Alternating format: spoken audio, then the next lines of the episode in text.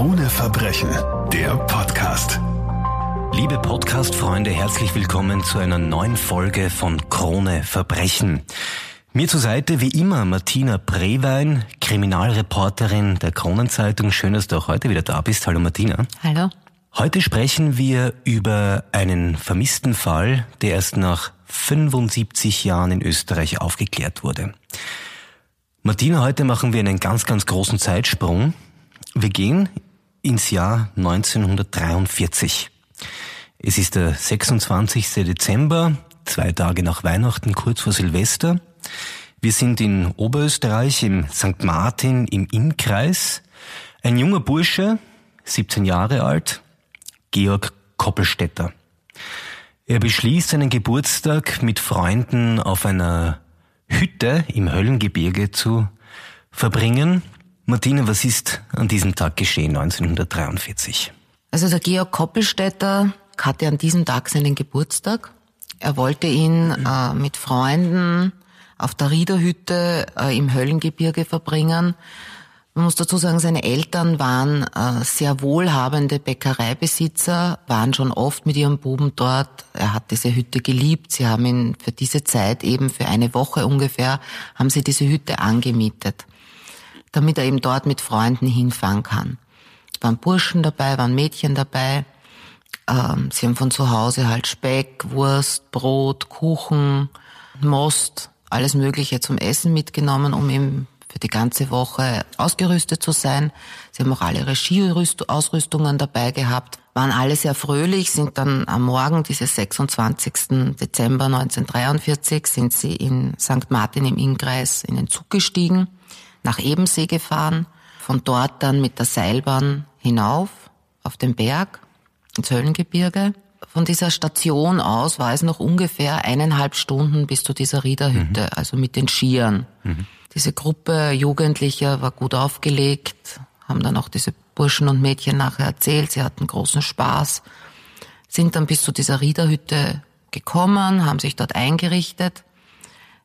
Es hat dann äh, der Georg bemerkt, dass er seine Ziehharmonika in der Bergstation vergessen hatte.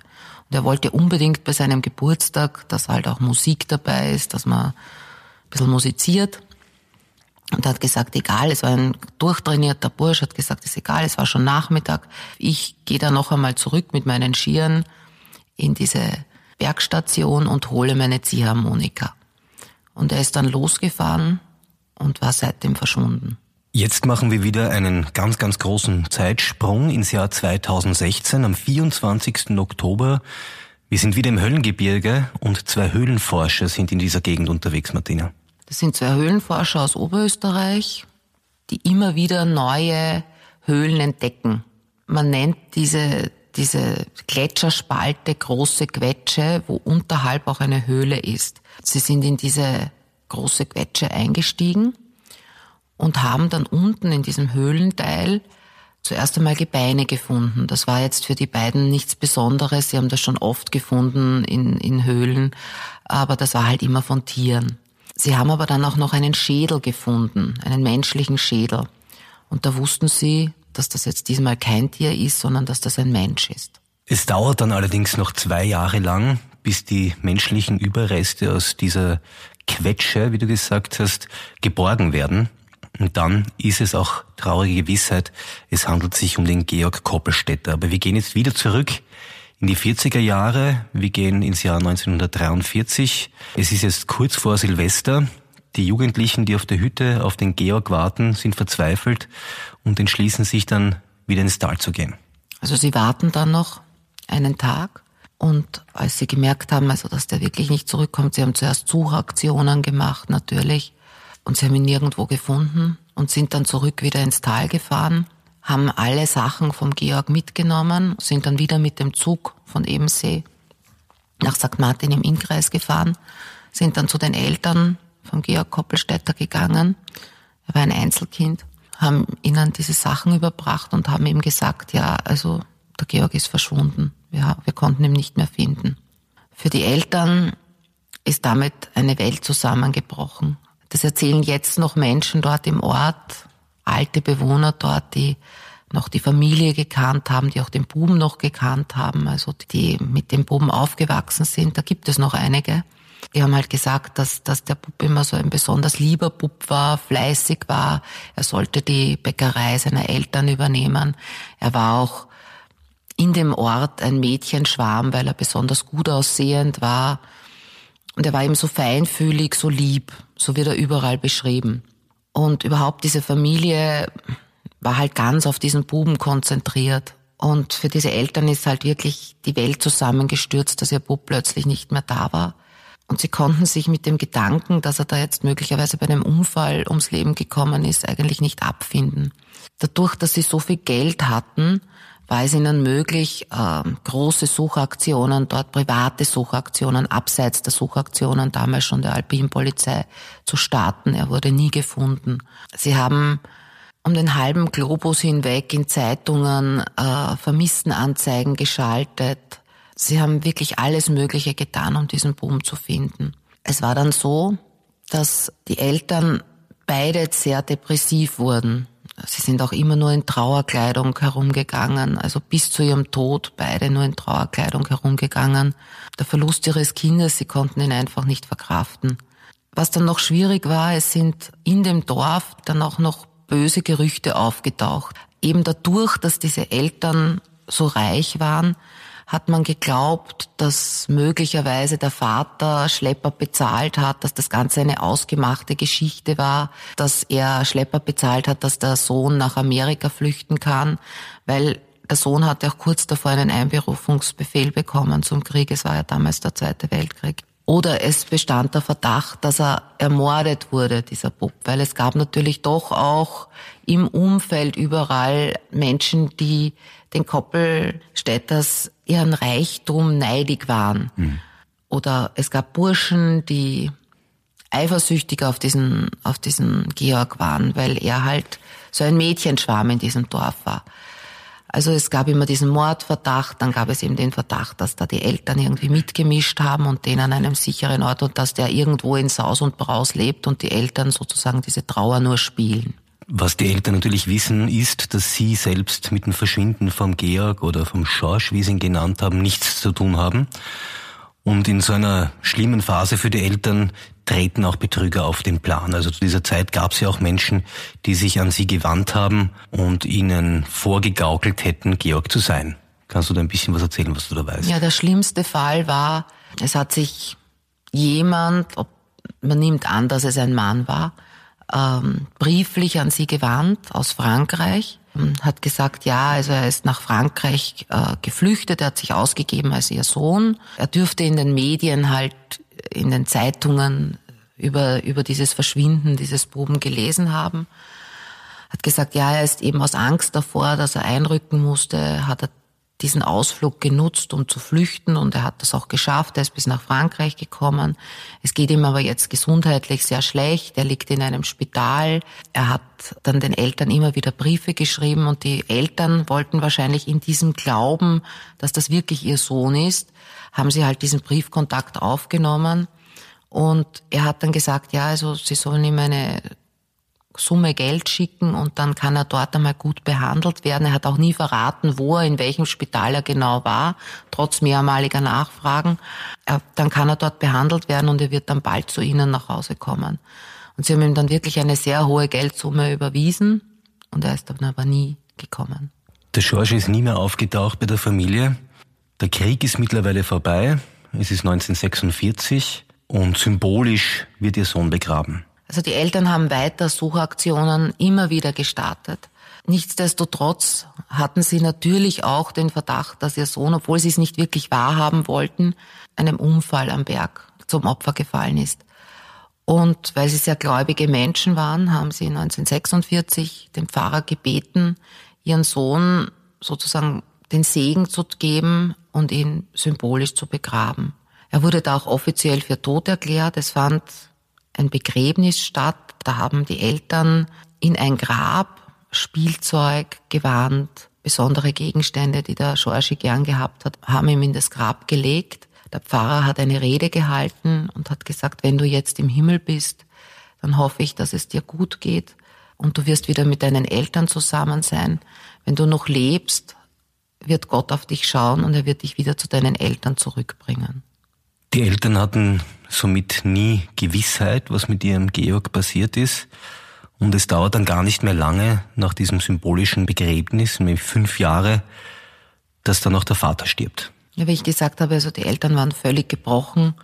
Dorfbewohner erinnern sich jetzt noch daran, dass oft ihr Weinen aus dem Haus heraus zu hören gewesen ist. Sie haben auch dann kaum noch Kontakte dort im Dorf gehabt, sind eigentlich immer nur zu Hause gewesen oder wenn dann eben ein bisschen spazieren gegangen. Man hat ihnen angesehen ihr immenses Leid. Der Vater ist dann 1951 an gebrochenem Herzen gestorben. Für ihn war die Situation sicherlich auch noch schwieriger als für die Mutter, weil er sich selbst an dem Verschwinden beziehungsweise an dem Tod oder was auch immer passiert ist, das wusste man ja zu dem Zeitpunkt nicht, des Sohnes die Schuld gegeben hat. Weil die Mutter war damals, wie dieser Ausflug geplant war, war die Mutter dagegen. Die hat gesagt, nein, man kann nicht äh, den Sohn mit Freunden, das sind alles Jugendliche, da alleine auf eine Berghütte schicken. Der Vater hat sie dann dazu überredet, hat gesagt, ja, der Schorsch ist so ein braves Kind, der hat, der ist so vernünftig, der hat noch nie irgendeinen Blödsinn gemacht. Und auch die Freunde, die mit ihm mit waren, ja, also es waren alles brave Jugendliche. Also er hat ihnen voll vertraut, dass sie da jetzt nicht irgendeinen Unsinn machen, ja. Die Mutter hat sich dann schweren Herzens irgendwie überreden lassen, hatte aber halt trotzdem eine große Sorge. Und der Vater hat sich dann eben wirklich diese Schuld gegeben. Er hat, hat dann immer gesagt, hätte ich nur nicht den Buben dorthin lassen, dann wäre er noch bei uns. Nun, diese vermeintliche Schuld nimmt der Vater mit ins Grab 1951. Und wie lebt nun die Mutter alleine weiter, ohne Ehemann, ohne geliebten Sohn? Die Mutter hat dann noch dem Vater, es war dann sozusagen noch einmal ein symbolisches Begräbnis auch für den Sohn. Es wurde dann wieder eine gemeinsame Grabrede gehalten. Sie hat dann dem Vater wieder Spielzeug vom Georg, wieder persönliche Gegenstände vom Georg mit ins Grab gegeben. Und die Mutter hat dann zu Hause gelebt in einer Wohnung bis zu ihrem Tod 1984, also sie ist relativ alt geworden. Und die Wohnung, das berichten noch Menschen, die mit ihr Kontakt hatten, die bis zum Ende sie oft besucht haben. Sie hat vollkommen in der Erinnerung gelebt. Also die ganze war sozusagen wie ein Museum hm. für den Giorgi. Also es war, standen überall Bilder von ihm. Es waren überall noch seine, seine Kleidungsstücke. Es waren überall Dinge, die er besonders gern gemacht hat, seine Briefmarkensammlung. Sie hat sozusagen mit diesen Erinnerungen gelebt und sie hat sogar angeblich noch an ihrem Todesbett gesagt, es wäre so schön, wenn der Georgi jetzt noch kommen würde und ich könnte noch mit ihm reden. Dieses Schicksal von dem Buben ist bis heute eigentlich in dieser Ortschaft, eben in St. Martin in Ingreis, es wissen sogar die jungen Menschen davon. Also das heißt, dieses Schicksal dieses Buben ist bis heute ein Thema, wird halt über die älteren Menschen dort überliefert. Wir machen jetzt wieder einen Sprung.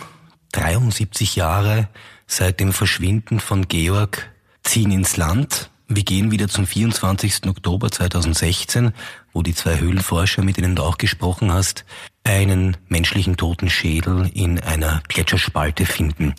Sie bergen diese Gebeine allerdings nicht gleich. Wieso? Ja, das war nicht möglich, weil das halt sehr kompliziert ist. Es waren ja nicht nur diese Gebeine dort, auch Reste von, von, von Schuhen, ein Ausweis, diese Skier, die so halb verrottet waren. Es haben sich da auch noch gewisse Gegenstände, also die der Georgi mitgehabt hat, dort gehalten. Sie haben auch davon Fotos gemacht und haben das Ganze dann bei der Alpinpolizei Gmunden gemeldet. Da gibt es einen sehr ähm, ambitionierten Beamten dort, Polizeibeamten, das ist der Bernhard Magritzer. Der hat sich dann dieses Falles angenommen. Die Alpinpolizei wollte dann natürlich bald eine Bergung durchführen. Das ging aber alles nicht, weil relativ rasch dann wieder starker Schneefall eingesetzt hat und das Ganze wieder zu war. Man konnte, dem, man konnte da wieder nicht rein in diese Gletscherspalte.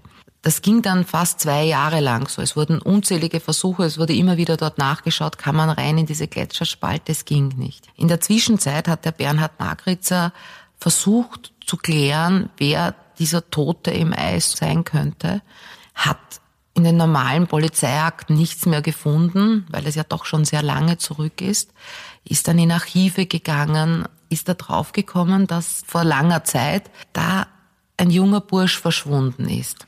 Man hat auch gewusst aufgrund der Skiausrüstung, wie die beschaffen ist, also dass das jetzt nicht gerade vor 20 Jahren passiert sein muss, sondern schon vor sehr langer Zeit. Er ist dann auch in die Ortschaft St. Martin im Innkreis gefahren, hat dann dort recherchiert. Da haben dann eben viele Menschen eben von dem Georg Koppelstädter erzählt. Er war sich dann schon sehr sicher, dass es er sein muss. Es kam dann eben 2018. Dieser Sommer war besonders heiß. Das heißt, es ist wirklich dieser Gletscher da wieder weggeschmolzen. Der Bernhard Magritzer ist halt immer wieder mit Kollegen dorthin und hat geschaut, kann man da jetzt rein, kann man da jetzt rein. Am 13. September 2018 war es dann soweit. Sie konnten einsteigen in diese Gletscherspalte und konnten die Gebeine, den Schädel und die ganzen Habseligkeiten, die noch da waren, bergen. Man wusste somit, es ist Gewissheit, es handelt sich um den Georg Koppelstädter. Ja. Ein vermisster Bub, der 75 Jahre lang im Höllengebirge gelegen ist. Die Eltern konnten diesen Fund nicht mehr mitbekommen, die sind beide gestorben. Wie hat die Ortschaft bzw. Hinterbliebene, auch mittlerweile über 90-jährige Menschen, die den Georg persönlich noch kannten, darauf reagiert? Die waren sehr froh, dass der endlich gefunden wurde weil für sie auch alles immer Ungewissheit war. Also die Freunde natürlich von ihm, die haben nie geglaubt, dass der Vater irgendein Geld bezahlt hat, dass der geflüchtet ist, ja. Dazu war der Bub auch viel zur Heimat verbunden und viel zu verbunden mit seinem Dorf. Er, er, er, wollte, er wollte ja auch die Bäckerei seiner Eltern übernehmen. Die haben immer geahnt, dass er tot ist, aber sie wussten nicht, wurde er getötet oder ist er einem Unfall zum Opfer gefallen. Und sie waren eigentlich dann sehr froh, wie sie auch erfahren haben, dass dieser Tod wahrscheinlich sehr schnell gegangen ist, also dass er nicht leiden musste. Er ist da reingefallen und er ist da so viele Meter tief gefallen, dass er wahrscheinlich beim Aufprall schon gestorben ist. Dass der Georg Koppelstädter vor Ort ein Riesenthema war, sieht man auch heute noch. Nach dem Fund wurde eine regelrechte Gedenkstätte in St. Martin im Innkreis bei einer ehemaligen Bekannten eingerichtet. Hast du dir das angeschaut? Ja, es gibt da eine Frau, die viel jünger ist als die Mutter mhm. vom Georg war. Also die Frau hat sie schon, wie sie selbst sehr jung war, kennengelernt. Und das war auch sozusagen bis zuletzt eine ihrer engsten Vertrauten. Sie hat sich sehr um sie gekümmert bis zu ihrem Tod. Sie hat es dann als ihre Pflicht angesehen, wie dann eben dieser Fund bekannt wurde und wie dann eben klar war, dass das der Georg ist, dass sie noch einmal ein Begräbnis organisiert, das eben so wie es der Wunsch der Eltern war, dass die alle wieder irgendwie zusammen sind, dass eben die Gebeine begraben werden in dem Grab seiner Eltern.